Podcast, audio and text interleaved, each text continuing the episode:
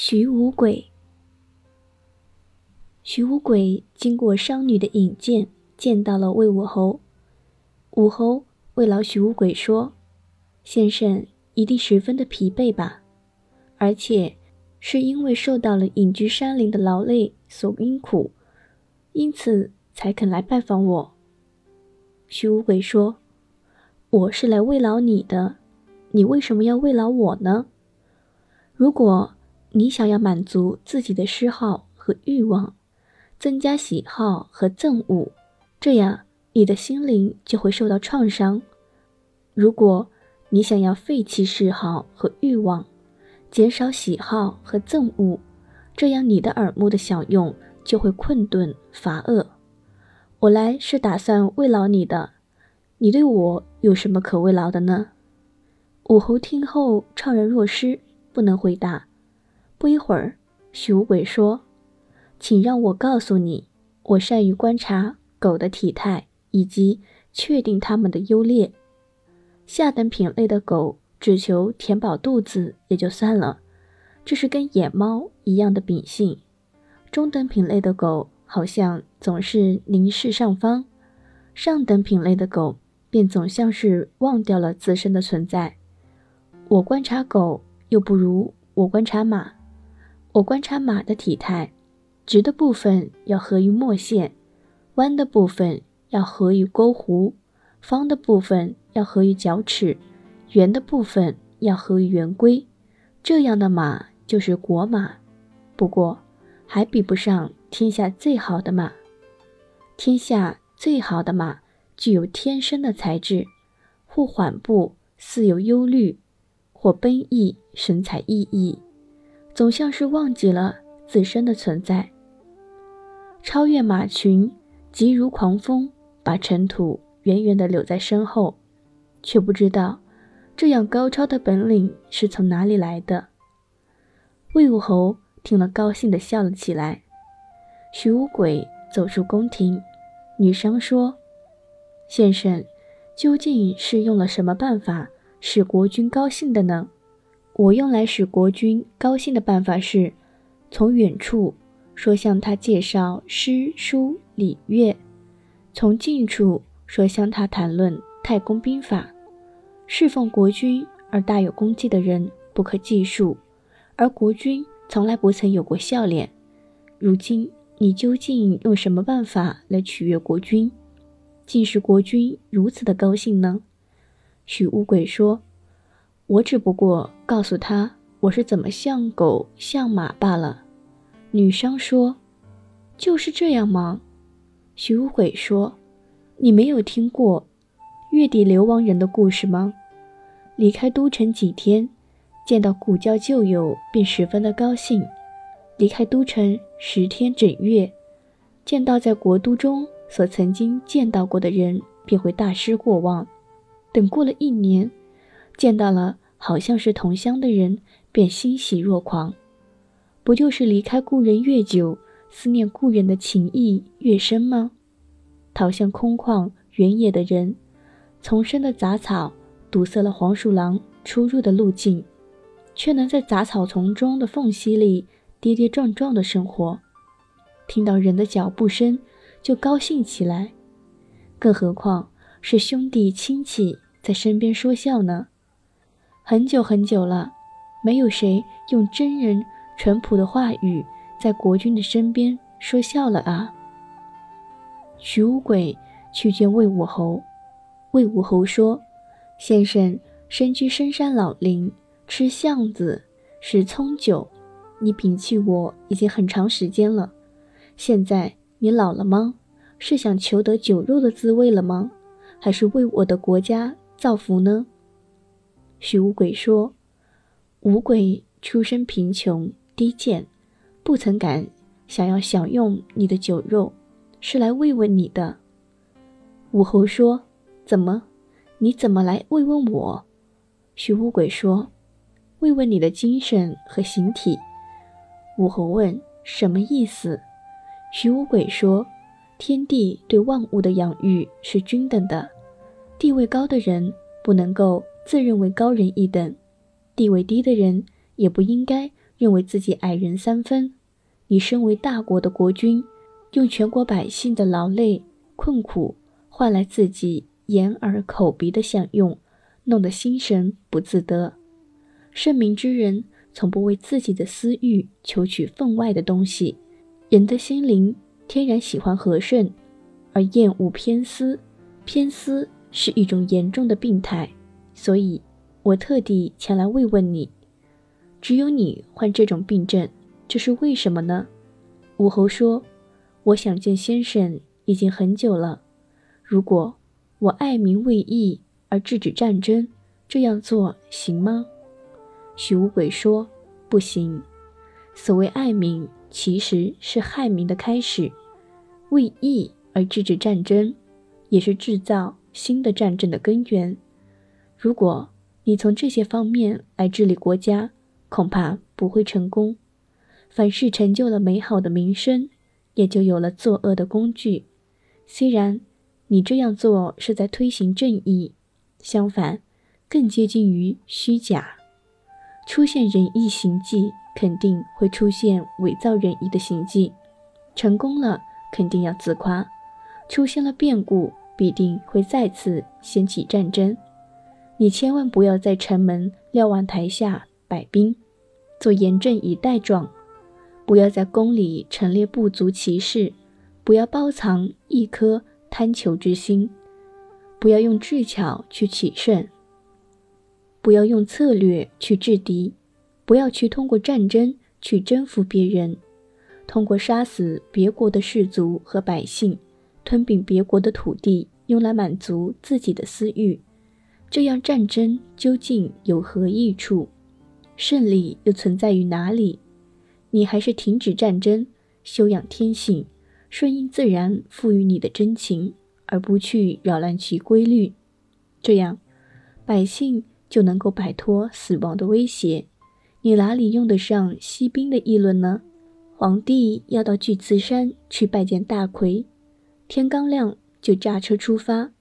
昌宇作陪，张若、席鹏在马车的前面导引。坤昏。华稽跟在车后，来到襄城的旷野，七位圣人都迷失了方向，而且没有什么人可以问路。正巧遇上了一位牧马的少年，便向牧马少年问路，说：“你知道巨慈山吗？”少年回答：“是的。”“你知道大魁居住在什么地方吗？”少年回答：“是的。”皇帝说：“真是奇怪。”这位少年不仅知道巨慈山，而且还知道大魁居住的地方。请问怎么治理天下？少年说：“治理天下，也就是牧马一样，又何须多事呢？”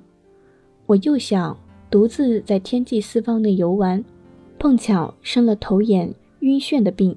有位长者教导我说：“你还是乘坐太阳车去襄城的旷野里游玩。”如今。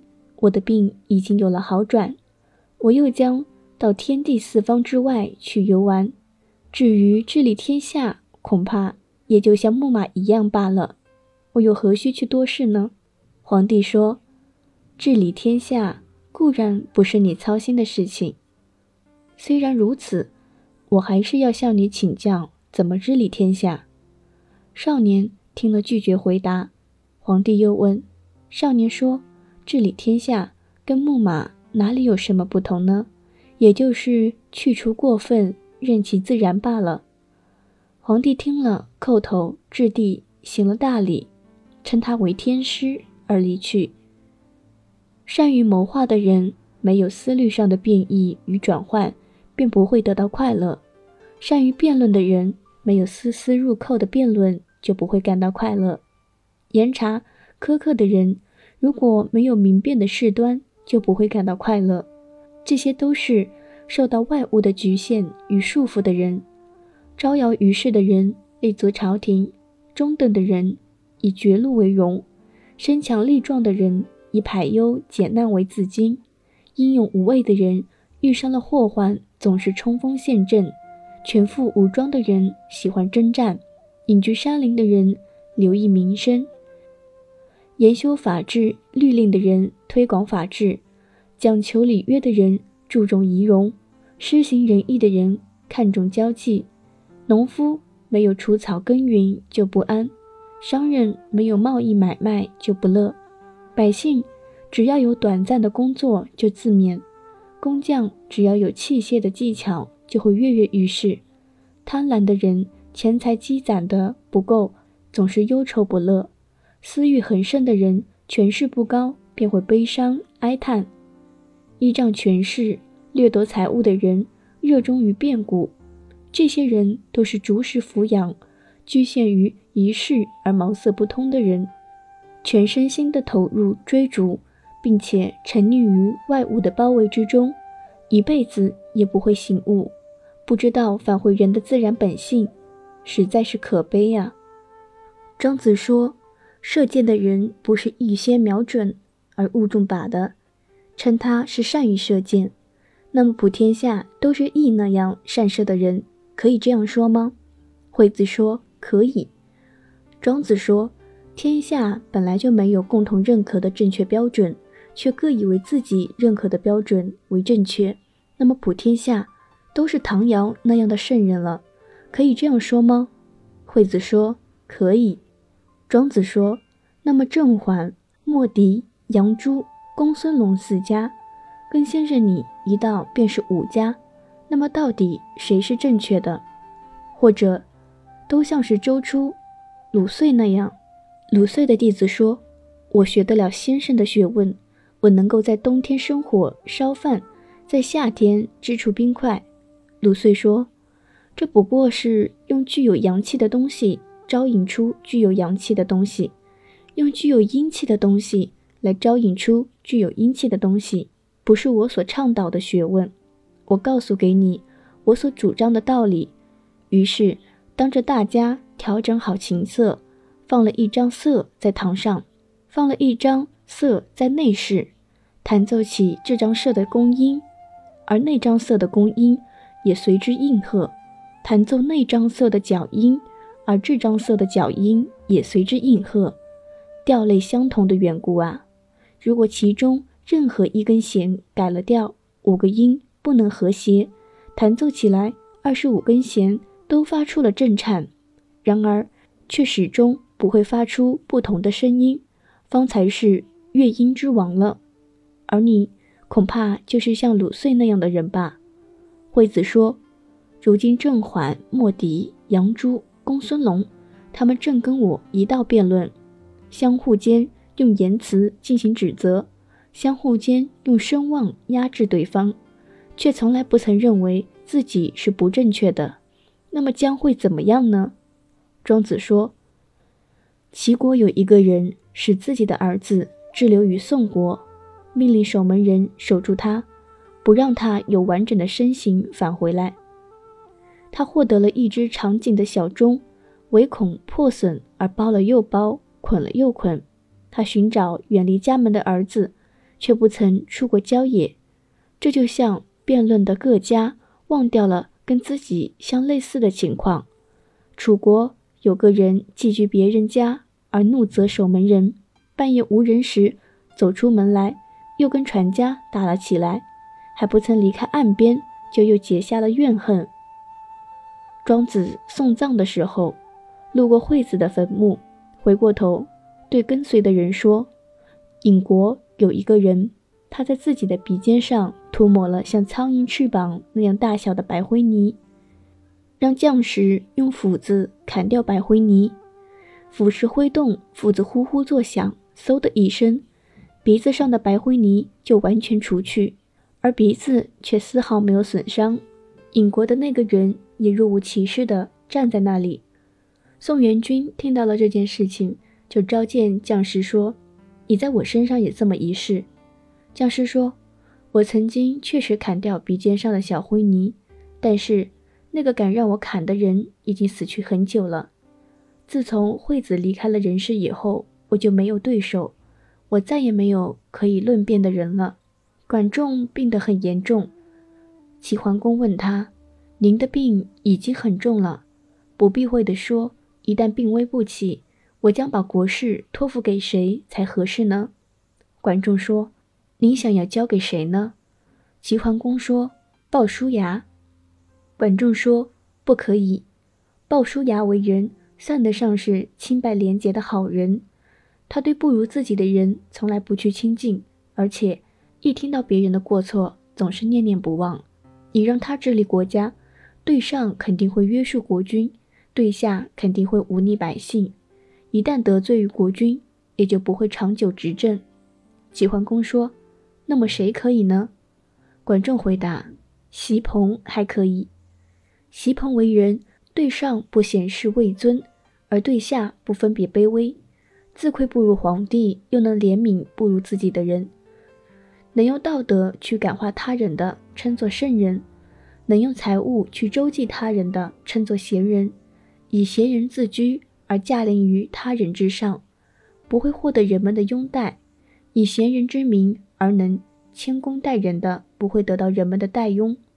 他对于国事一定不会事事听闻，他对于家庭也一定不会事事看顾。不得已，那么还是席鹏可以。吴王渡过长江，登上猕猴聚居的山岭，猴群看见吴王打猎的队伍，惊慌地奔逃，躲进了荆棘丛林的深处。有一只猴子留下来，它从容不迫地腾身而起，抓住了树枝，跳来跳去。在吴王面前显示它的灵巧，吴王用箭射它，它敏捷地接过飞速射来的利箭。吴王下命令，叫左右随从打猎的人一起上前射箭，猴子躲避不及，中箭而死。吴王回身对他的朋友严不宁说：“这只猴子夸耀他的灵巧，仗势他的便捷，而蔑视于我，以至于受到这样的惩罚而死去。”要以此为戒，不要用你傲慢的态度对待他人。严不宁回来后，便拜贤士董吴为师，用以铲除自己的傲气，除去骄态，去享乐就贫苦，此显贵，甘淡漠。三年的时间，国人就称赞他。南伯子期靠着积案坐着，仰天吐气。严成子进来见到说。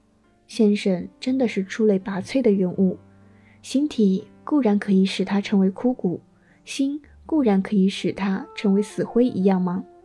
南伯子期说：“我曾经隐居在山洞里，正在这个时候，齐国的国君田和也来看我，而齐国的民众就再三的祝贺他。我的名声一定先于他，所以他知道我，我一定卖了我的名声，所以。”他才把我的名声贩卖出去。如果我没有名声，他怎么会知道我呢？如果我不贩卖名声，他怎么能贩卖我的名声呢？哎，我悲伤人的自我丧失，我又悲伤那些悲伤别人的人，我又悲伤那悲伤的悲伤，然后一天天的远离炫耀，而达到淡泊无心的境界。孔子去楚国，楚王宴请他。孙叔敖拿着酒器站立一旁，世南遗聊把酒洒在地上，祭祷说：“古时候的人在这种情况下总是要说一说话。”孔子说：“我听说有不用言谈的言论，但不曾经说过，在这里说上一说。”世南遗聊从容不迫地玩弄着弹丸，解决了两家的危难。孙叔敖运筹帷幄，是敌国。不敢对楚国用兵，而楚国得以停止征战。我孔丘多么希望有只长长的嘴巴来说上几句呀！他们所说的是不言之道，孔子所说的是不言之辩，故而归根到底是德与道的其一。而言语停止在知识所不知的境遇，就是极点了。道的同一，德不能同；知识所不能知道的。善变的人也不能举例完，名声像如墨，那就危险了。所以大海不制止河水东流，才能大到极点。圣人包容天下，恩泽到天下，而人民不知道他是谁，所以他活时无爵位，死后无谥号，财货不聚集，名声不建立，这就是大人。狗不因为善于叫唤便是好的，人也不会因为会说教便是贤人。何况成就大业的人呢？有心求取伟大，倒不足以成为伟大，何况成德呢？最大而完备的，莫如天地。然而没有什么追求的，它却是最大而完备的了。知道大而完备的是无所追求，无所丧失，无所舍弃，不用外物改变自己，返回自己的本性而不穷尽，因遵循常道而不矫饰，这就是大人的真性。子期有八个儿子，排列在子期的身前，叫来九方英说：“给我八个儿子看看相。”看是谁最有福气？九方英说：“困是最有福气的。”子期惊喜地说：“怎么最有福气呢？”九方英说：“困将会国君一道饮食而终了一生。”子期泪流满面地说：“我的儿子为什么会达到这样的境遇？”九方英说：“跟国君一道饮食，恩泽将施及三族，何况只是父母呢？”如今，先生听了这件事情就泣不成声。这是要拒绝要降临的福禄。你的儿子倒是有福气，你做父亲的却是没有福分了。子期说：“英，你怎么能够知道，鲲确实是有福呢？享尽酒肉，只不过是从口鼻到肚腹里，又哪里能知道这些东西是从什么地方来？我不曾牧养，而羊。”却出现在我的屋子的西南角，不曾喜好打猎，而鹌鹑却出现在我屋子的东南角，倒不如把这看作是怪事，又是为什么呢？我和我的儿子所游乐的地方，只在于天地之间。我跟他一道在苍天里驯乐，我跟他一道在大地上求食。我不跟他建功立业，不跟他出谋划策，不跟他标新立异，我只和他一道。随顺着天地的实情，而不因为万物相互的背离。我只和他一应，顺任自然，而不为任何的外事所左右。如今我却得到了世俗的回报。大凡有了怪异的征兆，必定会有怪异的行为，实在是危险，并不是我和我的儿子的罪过，大概是上天降下的罪过。我因此泣不成声。没多久，派遣困到燕国去。强盗在半路上劫持了他，想要保全其身形而卖掉，实在担心他跑掉，不如截断他的腿，容易卖掉些。于是截断他的腿，卖到齐国，正好齐国的妇人瞿公买了去，给自己开守街门，仍能够一辈子吃肉而终了一生。聂缺遇见了许由，你要去哪里？许由回答。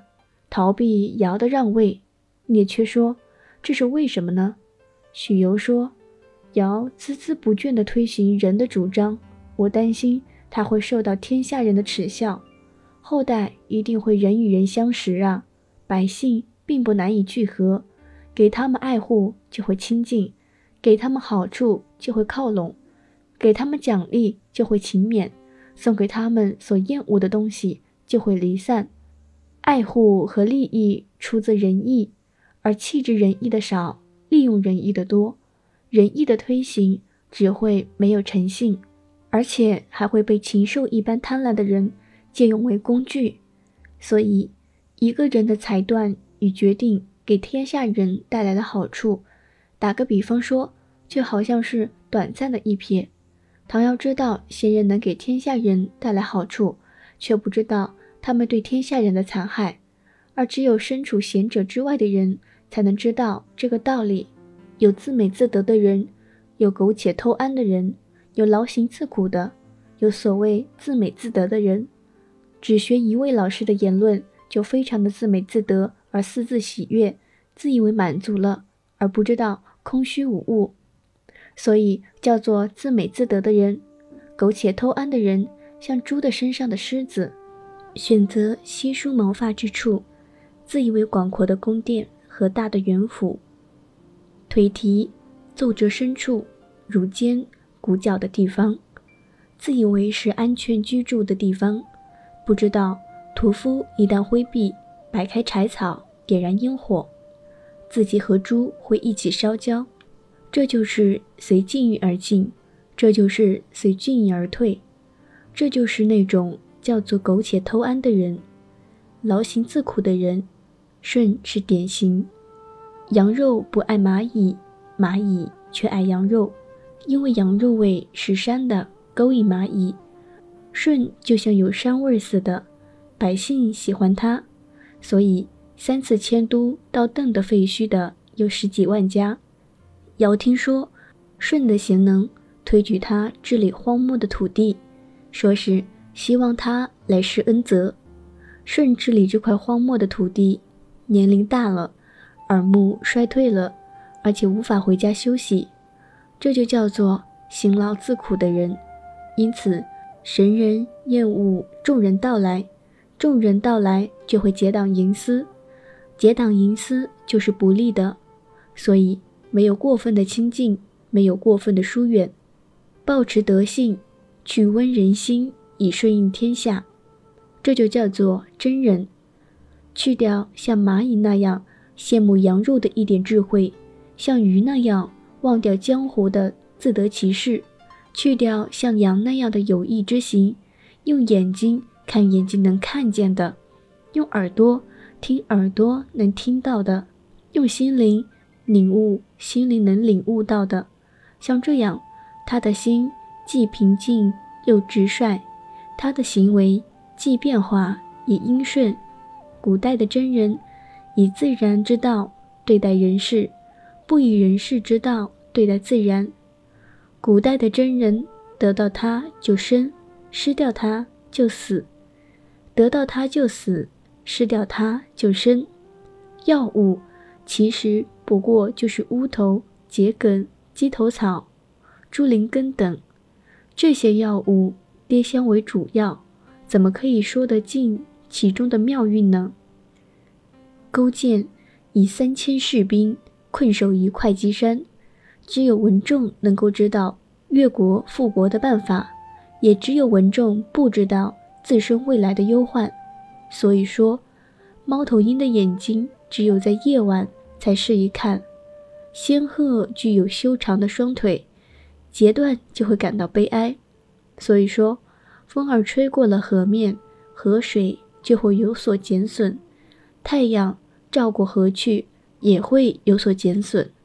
假如风和太阳总是徘徊在河的上空，而河水却认为不曾受到过干扰，那就是靠河水源头的小溪不断汇聚，所以水保持住了泥土，也就安定下来；影子留住了，是因为人体安定下来。